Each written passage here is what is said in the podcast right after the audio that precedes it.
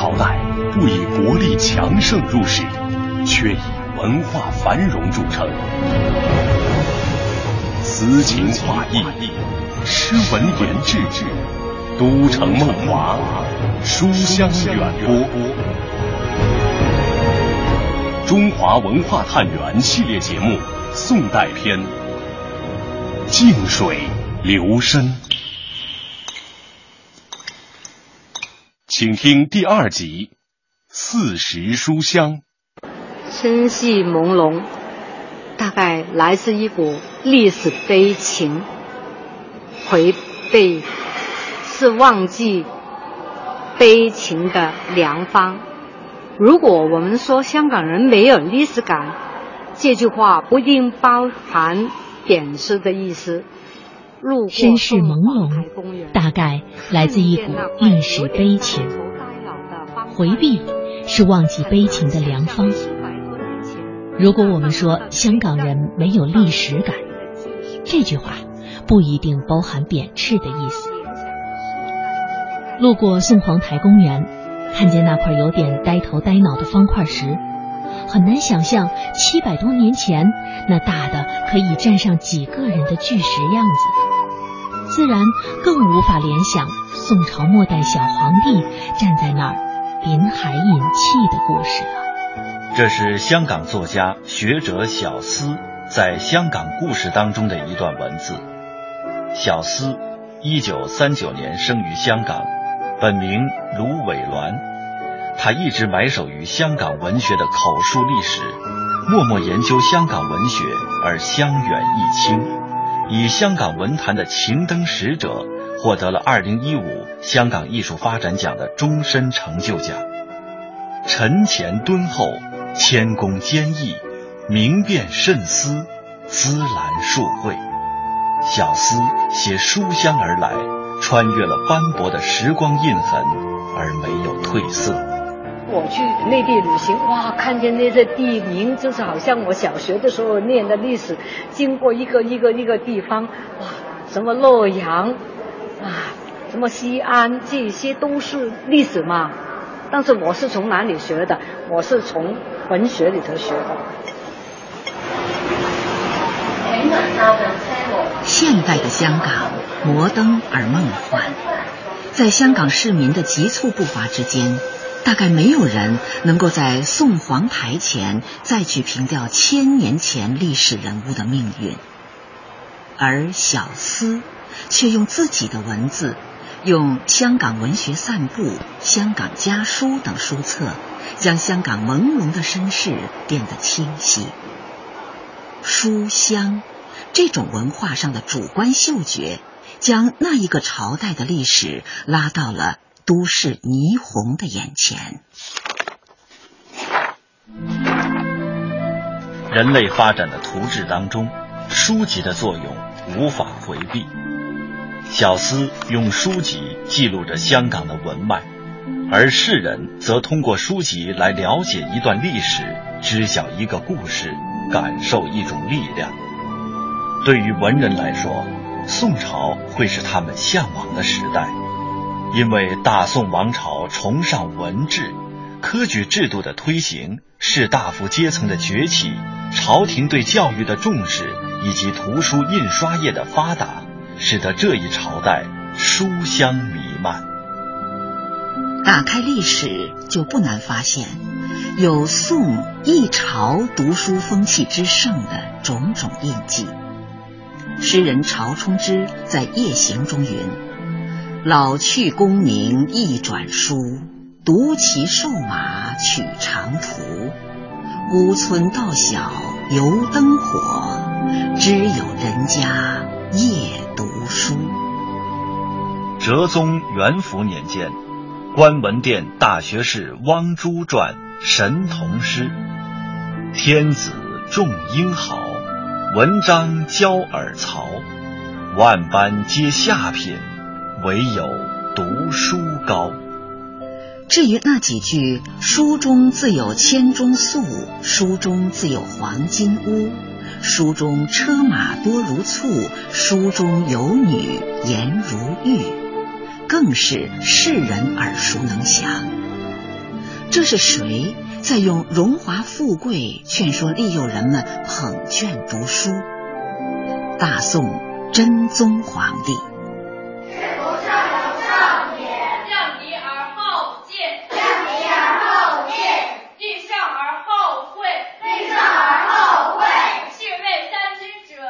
为学之道，莫先于穷理；穷理之要，必先于读书。宋代大儒朱熹在《朱子哲学》之中说：“读书是格物的最主要的功夫。”对读书作为功夫的肯定，以及以读书为背景的哲学建构，是朱熹对孔子学的思想的重要发展。在这一意义上，可以说孔子之后。对学或由读书以学的思想贡献最大的人，就是朱熹。诗书不可不读，礼仪不可不知，子孙不可不教，童仆不可不训。朱人求，朱熹第二十七代玉孙，现在在厦门大学国学研究院担任副院长。他说。在朱子的祭祀礼上，朱家的后人都要齐声背诵朱子家训，继承朱子的格物致知精神。格物致知就是急物穷理，就是通过接受事物去呃穷究说背后的它的呃根本的规律，最后的天理。那格物致知实际上就要你去读书，怎么去格物致知？不同的读书，要学习，要终身去学习。这个都是朱子哲学里面非常宝贵的东西。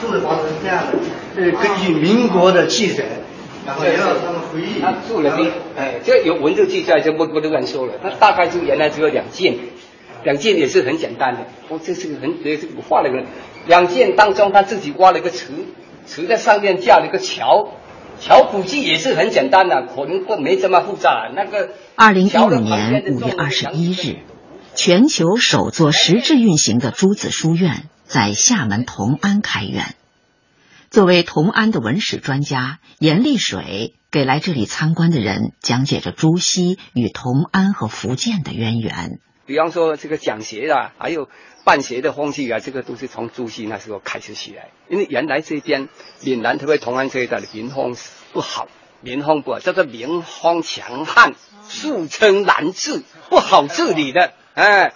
那个也不讲礼貌，反正就是民风不好。但是他来了以后，就一个是要从教育入手，要办学校，要讲学，要来宣传这个同门之道这一套理论，是是什么？用这一套的。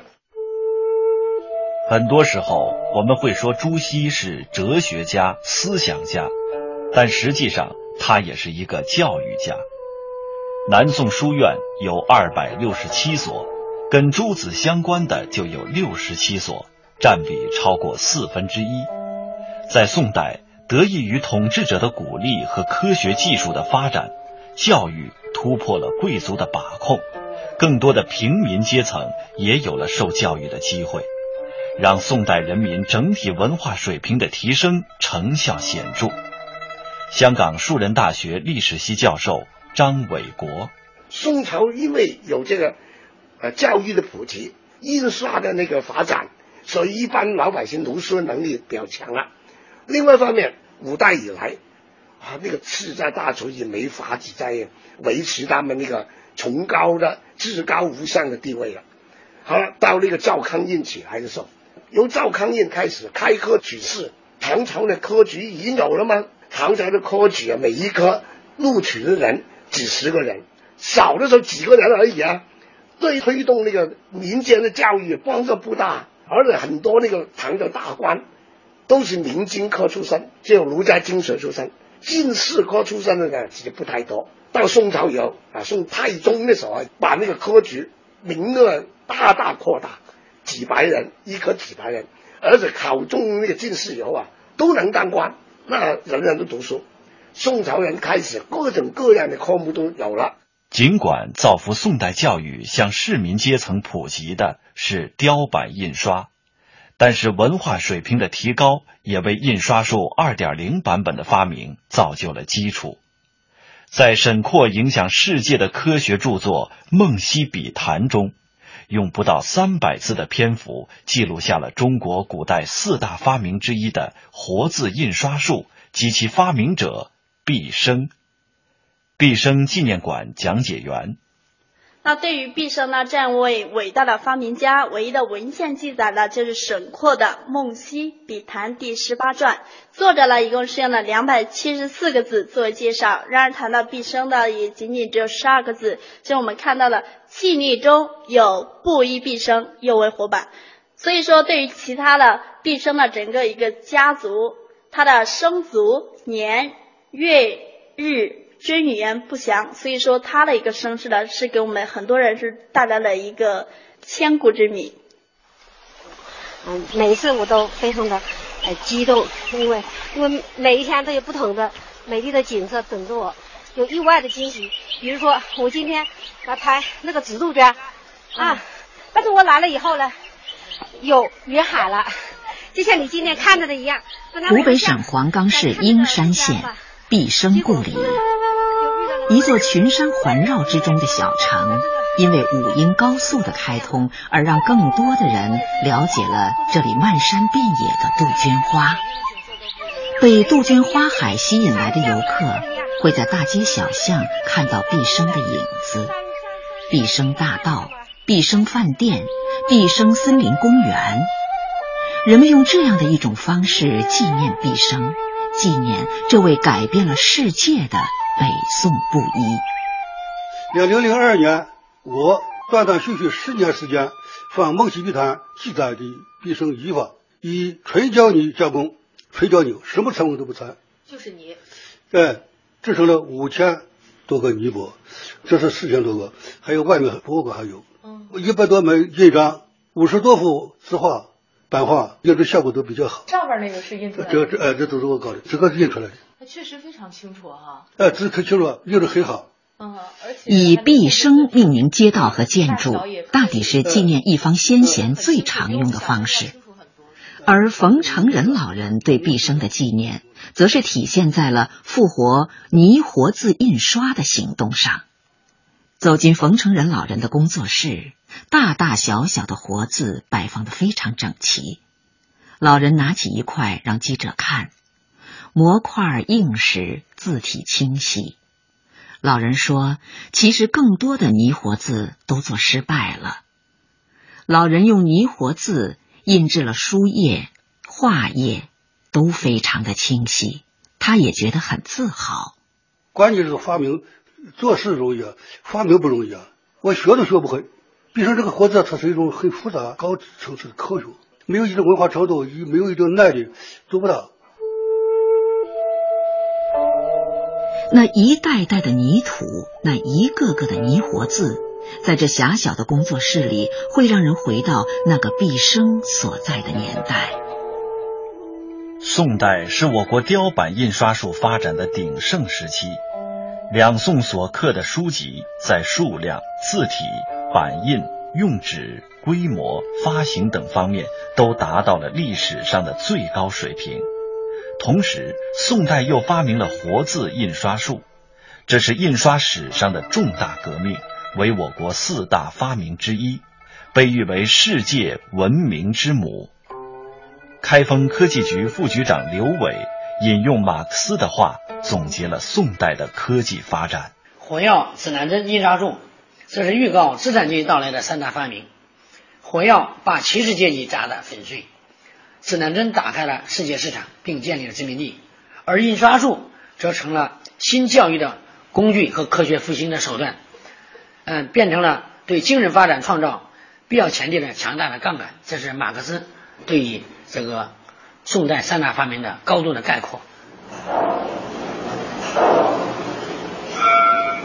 看到那个时刻出，是不是五出五出？嗯，然后。一个时辰它有五出，比如说五十五出五正，像我们说五五十的话，十二点就是五出，一点就是五正。哦，嗨，下来你对准那个时辰之后，它对应的下面有个刻，一刻就是我们现在的十五分钟。哦，一样的对应的对，厦门同安科技馆馆长高光满介绍的是宋代的一个伟大的科技发明——水运仪象台。发明者是被称为宋代创客的苏颂，他被研究者认为是钟表的鼻祖。我们看在前面看，然后这一百六十二个小木人的话，它都是各司其职。什么时候哪个小木人出来？原来就把这些小木人固定在你该在什么位置就在什么位置，已经固定好。它靠什么？靠水力驱动来带动这么一个大盘。哪个时辰是几点？对应下来几刻，就大概是一个一千年前已经能够精确到十五分钟了。古代中国科学技术的发展和成就，是中华民族灿烂文化中最为耀眼的部分。中国古代科学产生于夏、商、周、秦汉时期，形成一定的学科体系。两宋时代与北宋并存的是辽和西夏，与南宋对峙的是金。中原王朝的科学技术达到了中国古代历史上的最高峰，而总结了中国古代，特别是北宋时期科学成就的著作《梦溪笔谈》，更被评价为中国科学史上的里程碑。英国著名科技史学家李约瑟说过：“对于科学史学家来说，唐代。”却不如后来的宋代那么有意义。这两个朝代的气氛完全不同。唐代是人文主义的，而宋代则着重于科学技术方面。每当人们在中国文献中查找任何一种具体的科学技术史料时，往往会发现它的焦点就在宋代。不管在应用科学方面，或是纯粹科学方面，都是如此。您正在收听的是中央人民广播电台中华文化探源系列节目《静水流深》。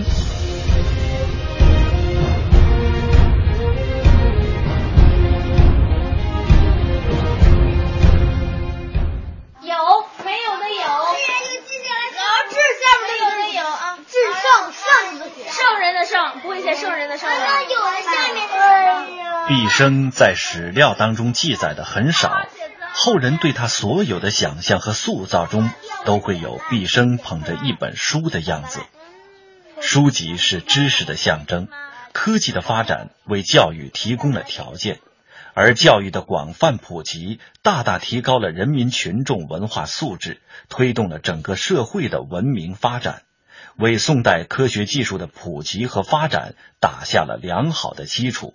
宋代教育十分突出务实精神，讲实效，求实功。即便是名山之中大儒坐镇的书院，也从来没有孤芳自赏，断了与尘世的往来。河南省登封市文物管理局副局长龚松涛，你看这个碑上，你看他就说，北宋的时候，韩魏、吕惠、司马光。成一成号，刘安世啊、李纲啊这些人，在松阳书院来讲学。他们为什么能来来讲学呢？就是你看王安石、蔡春在变变法时候意见不合，然后致辞。宋朝是中国历史上士大夫阶层的黄金时代。宋太祖立国后。为了避免北宋成为五代之后第六个短命王朝，积极推行重文轻武政策，防止军人夺权或割据。而读书人即使出身低微，只要通过科举考试，也就晋升士大夫阶层，获得较高的社会及政治地位。于是，弃武习文成为社会风尚。加以宋代中央王朝大力兴办各级官学，带动了重视教育的社会风气。但人口的增长和官府财政能力的限制，使得教育的社会需求远不能满足。于是，私人兴办的讲学书院应运而发展起来。因为松阳书院在呃五代的时候都已经涌集有一大批的专家学者在这里边讲学，有些人是为了专一的教学，更多的人是为了躲避战乱。到北宋的时候，赵宋朝廷把他的家庙设在嵩山，这个家庙的名字就叫崇福宫，就在松阳书院的东边不远的地方。当时凡是到崇福宫主事的这些官员，必须都是向朝廷礼请而后受，就是往往呃自己申请多次才得到皇帝的批准以后，从开封到嵩山来进行管理这个呃崇福宫。在管理崇福宫期间，因为松阳书院毗邻崇福宫，来到崇福宫主事的这些人，往往也都是当时比较有名的学问家。他们这些人在管理崇福宫之余，往往也到书院里边来讲学，阐明自己的学术观点，来扩大影响力。往往是因为这个政治因素的影响下，哎，有一大批这些专家学者到松阳书院讲学。像这这类人，你比方说都有谁吧？有范仲淹。司马光、程颐、程颢，所以在这种情况下，松阳书院出现了很兴盛的这种讲学场面。古人在这个文献里边形容的时候，摩肩接踵，参加讲学者数百人之多。书院最早建于唐代，唐玄宗以后，官办的书院只是藏书与修书的场所。宋初有六大书院。江西庐山的白鹿洞书院，潭州的岳麓书院，河南应天府的睢阳书院，河南登封的松阳书院，湖南衡阳的石鼓书院，以及江宁茅山书院。书院作为与官学不同的社会文化力量，与理学发展结下了不解之缘。因为这个二程学说形成以后，首先。向外传播的是松阳书院的一个有名的学生，他的这个学生就叫杨时。杨时在二十岁的时候到松阳书院来跟随这个程颐学习，四十岁的时候第二次到松阳书院来跟随程颢学习，深受二程的真传，对新儒学的这些核心内容都掌握了起来。所以，然后到江南以后，他广泛的对二程的这种。新儒学内容进行了传播，通过杨时，他把这些新儒学传给李统，李统传给罗从彦，罗从彦又传给这个朱熹。到朱熹的时候，又把二程学说进一步给丰富完善以后，形成了咱们现在所说的程朱理学。宋代是春秋战国以后中国哲学思想另一个繁荣的时代。理学是宋代哲学思想的最大成就。理学作为儒家士大夫的文化，对民众生活有其引导的作用。如朱熹的家礼，对宋代社会观念和日常生活便有相当的影响。南宋晚期，理学成为中国的正统思想，从此支配中国文化数百年之久。香港树人大学历史系教授张伟国：中国的小孩学习的时候啊，学千字文，啊，千字文头一句子“天地玄黄，宇宙洪荒”，第一个字是“天”，我们要尊敬天。但是宋以后啊，小孩学那个东西啊，用的《三字经》，《三字经》第一句是怎么样？“人之初，性本善。”第一个字是“人”字啊，我们怎么能做人？怎么样做好我们的人？尊天、尊君、尊敬父母、尊敬老师，为我们的底下子孙万代做好我们的本分。著名学者陈寅恪曾评论：“华夏民族之文化，历数千载之演进，造极于赵宋之世。宋代的科技、教育和理学研究。”不仅影响了此后近千年中国社会的发展，也影响了整个世界的历史文明进程。蹉跎暮浅韶光老，人生唯有读书好。读书之乐，乐何如？绿满窗前草不除。宋人翁森曾作《四时读书乐》，用四首诗来咏叹不同时节读书的乐趣。宋代的书香堆起了那个时代的文化高度，而今天的我们，在日益多元化的信息接收渠道面前，香港作家学者小思说：“也不要辜负了四时书香。”我觉得慢慢来有一个转机，就是呃，我我相信他们看很快很快的东西，看了慢慢老了以后，他们就觉得不不能追。我等一等，有些时候历史还是要等一等。